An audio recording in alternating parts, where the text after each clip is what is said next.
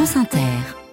Florence Paracuelos, bonjour. Bonjour Nicolas, bonjour à tous. À la une, ce matin, la chair est triste, mais faut-il s'en affliger?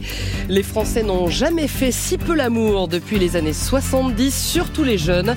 Explications et détails dans un instant. Le Royaume-Uni, au chevet du roi Charles, atteint d'un cancer.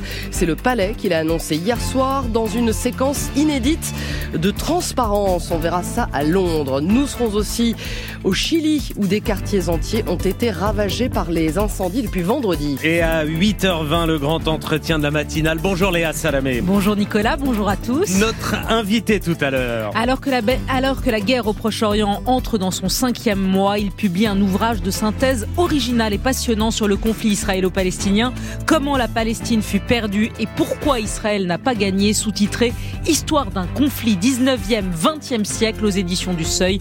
Le spécialiste du Moyen-Orient Jean-Pierre Filu est notre invité à 8h20. 01 45 24 7000 pour vos questions. D'ici là, relaxé hier, François Bayrou fera-t-il son entrée au gouvernement? L'éducation semble l'intéresser, on va l'entendre. Nous serons aussi dans cette commune de Seine-et-Marne qui interdit le portable devant les écoles, dans les commerces et même en marchant dans la rue. Et puis devant les, les derniers mots de Christian Bobin qui célébrait la beauté de vivre juste avant de mourir. Le murmure, son livre posthume sort aujourd'hui. France Inter. Avez-vous eu au moins un rapport sexuel ces 12 derniers mois À cette question? Posée par l'IFOP, un quart des personnes interrogées ont répondu non, deux fois plus qu'en 2006, mais chez les jeunes, la proportion est encore plus importante. 28% des 18-24 ans qui ont déjà eu des rapports sexuels dans leur vie n'en ont pas eu du tout pendant l'année écoulée. C'est cinq fois plus qu'en 2006.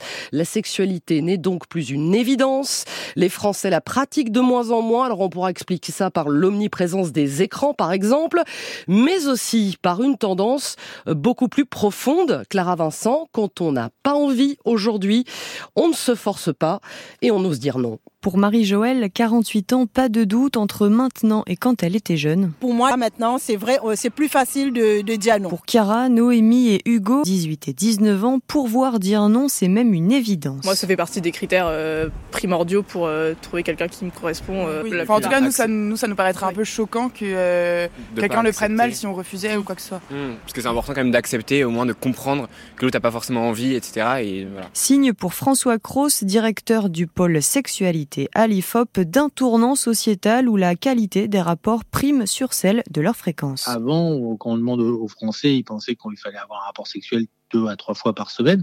Aujourd'hui, je pense qu'il y a la notion euh, de sobriété un petit peu qui est assez générale et qui se traduit aussi en matière de, de sexualité dans le fait qu'on n'est pas forcément obligé d'avoir une vie sexuelle intense ou trépidante pour réussir son couple. Il y a un effet aussi sans doute euh, un peu MeToo, je dirais, où la notion de consentement et de désir devient centrale hein, et où on s'affranchit des normes euh, en matière d'intimité ou de rapport au corps. Et selon l'étude, deux femmes sur trois assument l'abstinence sexuelle contre seulement un homme sur deux. En sachant que 15% des personnes interrogées se déclarent abstinentes. Et la question du consentement fait aussi débat à Bruxelles, ou plutôt celle de l'absence de consentement comme définition du viol proposée par la Commission européenne dans le cadre d'une directive sur les violences faites aux femmes. Le texte sera pour la dernière fois débattu aujourd'hui entre le Parlement et les États membres, sauf que la question du viol n'y figurera pas. Bonjour Angélique Boin. Bonjour. La France, comme plusieurs autres pays, s'y oppose. Pourquoi donc, Angélique? Eh bien, en le requalifiant de relation sexuelle sans consentement, ce qui peut être interprété comme la nécessité d'avoir clairement dit oui, le garde des Sceaux, Éric Dupont-Moretti, redoute, il l'a dit devant le Sénat, un glissement de notre société euh, vers une contractualisation des relations sexuelles. Mais ce n'est pas cet argument qui a été au cœur de la bataille à Bruxelles. Les pays qui ne voulaient pas inscrire le viol dans cette loi estiment d'abord que l'Union n'a pas de compétences pour le faire. En cas de retour, en cas de recours, pardon, le texte aurait pu être retoqué devant la justice européenne. Ce que contestent néanmoins les experts de la Commission, mais aussi ceux du Parlement. La France a aussi rappelé que pour le viol, son droit est déjà l'un des plus répressifs d'Europe. Défini chez nous comme un acte sexuel avec violence, contrainte, menace ou surprise, il est puni d'au moins 15 ans de prison. Alors cette loi sera tout de même une grande avancée. Elle interdit par exemple au niveau européen la divulgation de vidéos intimes, les mutilations génitales et criminalise le mariage forcé, ce qui ne l'est pas dans plusieurs pays, dont la Roumanie. Mais pour l'eurodéputée française Nathalie Collin-Osterlé, c'est une demi-loi, car dans bien des pays, regrette-t-elle, trop peu de plaintes aboutissent en raison justement de la définition trop restrictive du viol dans les droits nationaux. Angélique Boin, correspondante de France Inter à Bruxelles. Et nous partons maintenant 8h06 pour Londres, Florence. Capitale d'un royaume sous le choc depuis l'annonce de Buckingham Palace hier soir. Le roi Charles, 75 ans, sur le trône depuis moins d'un an et demi, est atteint d'un cancer. Alors on ne sait pas quel organe est touché, mais le roi est sous traitement. Le palais affirme qu'il va continuer à s'occuper des affaires de l'État, mais ses médecins lui conseillent de reporter ses activités publiques. Richard Place, vous êtes notre correspondant à Londres. Bonjour. Bonjour. Richard, la presse chez vous est en boucle euh, depuis hier soir, on l'imagine, et note un, un changement radical de la communication du palais. Oui, l'éditorialiste du Télégraphe, par exemple, Camilla Tominé, relève la rupture avec le protocole royal voulu par Charles III. Depuis son accession au trône, il informe le pays de sa santé. Ça n'arrivait jamais du temps de sa mère, Elisabeth II, et la famille au diapason gardé tout secret, au point que le pays avait appris à décoder la communication royale, se souvient le Times, qui rappelle les problèmes de mobilité sans plus de détails pour chaque annulation d'un déplacement de la reine, ou encore des communiqués qui parlaient d'un couple royal de bonne humeur, ce qui plongeait les rédactions dans un trouble et une inquiétude contraire à l'effet recherché. Sous le règne de Charles et Camilla, Buckingham communique donc et le palais précise même qu'il le fait pour éviter les spéculations et les rumeurs.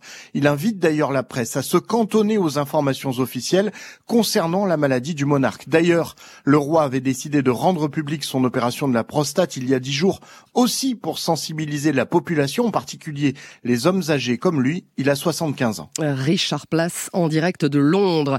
L'élection présidentielle repoussée au 15 décembre au Sénégal. Le Parlement a voté hier soir après avoir fait évacuer les députés de l'opposition qui dénoncent un coup d'État constitutionnel. Le scrutin devait avoir lieu le 25 février. Le président Macky Sall restera en fonction jusqu'à l'installation de son successeur. C'est un pays en deuil depuis hier, le Chili, où les incendies depuis vendredi ont fait au moins 123 morts dans la région de Valparaiso. Le bilan pourrait s'alourdir, plusieurs feux sont toujours actifs, mais le méga incendie qui a touché la ville de Viña del Mar et ses alentours est sous contrôle. reportage sur place signé Neila de Rouanet. Sur les collines de Viña del Mar, des quartiers entiers ont été détruits par les flammes. Judith ne trouve pas les mots pour décrire le paysage qu'elle a en face d'elle. Elle soupire. Des dizaines de maisons ont été réduites en cendres. Elle est venue aider sa fille qui a perdu la sienne. D'un coup, elle a vu une fumée noire. Il faut évacuer, il faut évacuer. Elle a pris ses deux bébés, son chien et elle est sortie sans rien d'autre. D'autres ont été pris au piège à cause de l'arrivée très rapide de l'incendie. Miguel en a été témoin. Des gens sont morts de panique, d'autres d'asphyxie. J'ai vu ces personnes qui sont mortes. Celles et ceux qui ont survécu au drame s'activent désormais pour ramasser les débris. Les bras noirs de cendre et une pelle entre les mains, Mathias raconte qu'il n'était pas là quand sa maison a brûlé car il travaillait. Ça a été un choc quand il a vu les dégâts. Je me suis mis à pleurer. C'est une maison que nous avions construite il y a longtemps. C'est nous qui avions tout fait, de la dalle jusqu'au toit. Ça nous a pris beaucoup de temps. Pour l'instant, ni la mairie ni le gouvernement ne sont intervenus ici car il y a beaucoup de zones sinistrées dans la région. Ce sont donc les habitants d'autres communes qui apportent leur aide et distribuent des provisions. Reportage Nella de Rouanet dans un paysage d'apocalypse au nord de Valparaiso, au Chili. Réduire nos émissions de gaz à effet de serre de 90% en 2040 par rapport à, l'année 1990. L'objectif est ambitieux. Il sera proposé aujourd'hui par la Commission européenne. Ça veut dire accélérer la, la transition écologique au moment où les agriculteurs européens s'en défient. Par centaines aux Pays-Bas, ils ont bloqué des autoroutes hier soir. En Italie, certains font route vers Rome au volant de leur tracteur après avoir manifesté à Milan. Pas d'augmentation du prix du gaz au 1er juillet en France. La facture restera stable, promet Bruno Le Maire, au contraire de la commission de régulation de l'énergie qui avait prévu des hausses de 5 à 10 Il est 8h11. Par principe, il n'écarte jamais rien. Même pas un éventuel retour au gouvernement. François Bayrou, rasséréné par sa relaxe hier dans l'affaire des assistants parlementaires du Modem, s'est longuement exprimé sur son intérêt pour l'éducation nationale au moment où l'on attend la formation complète du gouvernement et alors qu'Amélie Oudéa Castera est dans la tourmente. D'abord, j'ai été ministre de l'Éducation nationale. Je suis entré au ministère de l'Éducation nationale et j'en étais très heureux à l'époque, il y a 31 ans. Je pense qu'il y a un très grand trouble dans l'éducation nationale, pas depuis euh, ce mois-ci, et que c'est un secteur pour moi, vous savez à quel point j'y crois, à quel point je, je donnerai pour que on retrouve le, le moral, l'équilibre, l'envie d'enseigner sans trouble dans notre pays. Voilà, François Bayrou sur France 2 hier soir. Ça ressemble à un acte de candidature au poste de ministre de l'Éducation nationale, occupé pour l'instant par Amélie Oudéa Castera, qui fera face aujourd'hui à sa deuxième grève des enseignants pour défendre les salaires et s'opposer à la réforme euh, du collège voulue par Gabriel Attal. Supprimer les mitards en prison, ces quartiers disciplinaires où sont envoyés les détenus en cas d'incident. L'Observatoire international des prisons ne veut plus les voir. L'organisation le dit dans un rapport dont vous nous révélez le contenu ce matin, Laurélie Carive, le mitard pour l'OIP est aussi inhumain que contre-productif. Pour l'OIP, le placement en quartier disciplinaire n'est rien d'autre qu'une sanction d'un autre âge. Des cellules généralement minuscules, sombres, sales, malodorantes, une heure de promenade par jour sans pouvoir croiser d'autres détenus et dans des cours où des grillages souvent empêchent de voir le ciel plus d'activité ni de travail, avec des risques sur la santé mentale, souligne Odile Maki, responsable du pôle enquête de l'OIP. Le risque de se suicider au quartier disciplinaire est 15 fois supérieur à ce qu'il est dans le reste de la détention, sachant qu'en détention euh, ordinaire, on se suicide déjà 8 fois plus qu'à l'extérieur.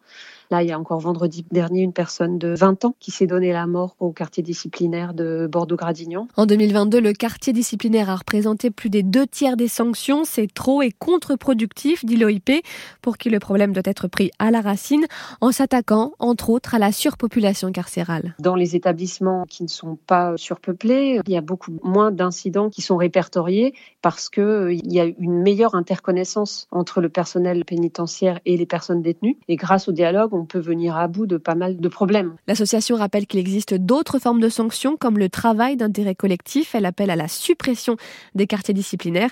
C'est ce qu'a fait le Canada il y a cinq ans dans ses prisons fédérales. L'Aurélie arrive et près de 76 000 personnes étaient incarcérées en France au 1er janvier. C'est un record. Déboulé dans un commerce sans un bonjour et sans interrompre sa conversation au téléphone. Scène de la vie quotidienne que la commune de Saint-Port, 1800 habitants en Seine-et-Marne, voudrait voir disparaître. Elle vient donc de faire voter une charte pour bannir le portable dans l'espace public, y compris dans la rue. 54% de ses administrés l'ont approuvé sur 20% de votants. Pas de sanction si on enfreint la règle. Armand Morera, cette charte est symbolique d'une volonté de mieux vivre ensemble. Patrick dépose chaque jour son petit-fils à l'école et pour lui le constat est clair. Systématiquement, lorsqu'il y a des parents qui attendent leurs enfants, euh, il y en a allez, 90% qu'on l'est sur leur, euh, leur smartphone. Avec sa charte, la mairie de Seine-Port va donc restreindre l'usage du téléphone devant l'école, mais aussi dans la rue et dans les commerces. Le maire, Vincent Paul Petit. Nous allons donc, euh, avec tous les commerçants, poser des stickers, euh, des, petites affichettes en disant, euh, voilà, rangez votre smartphone. Des panneaux de sensibilisation ont même été installés. Ils représentent des scènes dans lesquelles on est tous, hein, quand on est avec son ami au restaurant et qu'on est chacun sur son écran, on se dit quand même, c'est pas la peine de payer le restaurant. Prenons-les pour se regarder un peu dans un miroir. La charte, forte en symbole, a donc été votée par une majorité. Jocelyne et Jean-Louis habitent la commune. Je trouve que c'est bien. Pour quelle raison? Bah Parce que dans les commerces, attendez, maintenant, les gens se parlent plus, ils sont branchés là. Oui, puis je pense, bon, bon on n'est pas obligé de savoir quelle, quelle sorte de camembert ils achètent. Je voudrais pas qu'on apparaisse comme des vieux schnocks. Mais pour Elsa, mère de famille, cibler le portable, ce n'est pas suffisant. Pour les jeunes, il n'y a vraiment quand même euh, rien qui est mis en place, ne serait-ce qu'un petit stade pour leur permettre justement de sortir des écrans, que ce soit sportif, euh, que ce soit culturel aussi. En attendant plus, l'arrêté municipal qui doit officialiser la charte, sera publié d'ici deux semaines. Armand Morera en reportage à, à Seine-Port en, Seine-et-Marne. Enfin, voici les derniers mots d'un homme couché sur le papier quand lui-même était couché à l'hôpital. Les derniers mots de Christian Bobin, mort au mois de novembre 2022. Son livre posthume paraît aujourd'hui, poétique et philosophique. Le murmure a emporté Isabelle Pasquier. Ce murmure, Bobin l'a écrit à bas bruit dans un ultime soupir qui l'habille d'éternité et d'une rage de douceur. On ouvre ce livre en retenant son souffle. Ce sont les ultimes fulgurances de Christian Bobin qui écrit sur son lit d'hôpital, je le cite, comme se cachent les bêtes, éprises de leur faim, blessées à mort par la beauté de vivre. Et cette beauté, Bobin la célèbre, même dans la douleur, c'est son rempart contre la mort. La beauté de l'amour, du lilas, des nuages, de la musique, celle de Chopin, Bach et Haydn, sous les mains oiseaux du pianiste russe Sokolov, qui écrit Bobin, plonge dans le liquide amniotique de l'éternel. Bobin chante son amour pour les berceuses des mers qui font reculer les ténèbres. J'écris pour vous construire un nid, il fait trop froid dehors. On entend son rire de cristal qui fait se briser l'inéluctable. Les larmes et les sourires sans cause survivent à la fin du monde. Et il nous offre ce diamant d'encre à garder dans nos poches quand il fait trop nuit. Je saute à pieds joints dans toutes les flaques de découragement et je les change en étincelles. Ça, ça s'appelle un, coup de cœur, hein, signé Isabelle Pasquier, le murmure de Christian Bobin, paraît aujourd'hui chez Gallimard. Merci Florence Paracuelos. À 9h20, Léa Salamé reçoit l'éditrice et autrice Stéphanie Pollack pour son livre Les corps hostiles, paru chez Grasset. La météo Marie-Pierre Planchon. La météo avec Vitacitral TR+, des laboratoires Acepta, gel réparateur pour les mains abîmées par le froid, les gels hydroalcooliques et les lavages fréquents. En pharmacie et parapharmacie. Et la situation est encore bloquée, eh Marie-Pierre. Nicolas, même cocktail, mêmes ingrédients, un ciel bien gris, des bruines et du vent qu'on retrouve ce matin sur les deux tiers nord du pays ainsi que sur le sud-ouest. Des bruines qui s'étendent du Finistère au Boulonnais, aux Ardennes avec un vent de sud-ouest qui commence à se lever sous des valeurs très douces pour la saison. Vous avez 12 sur l'île Dieu, 11 à Calais ou Villedieu les poêles alors qu'il gèle dans l'est comme à Colmar ou Grenoble avec moins 2 car le ciel est encore dégagé comme des Pyrénées au massif central à l'Alsace avec parfois des brouillards dans les vallées et puis des Alpes à la Méditerranée, idem, avec quelques gelées, moins 2 en Avignon.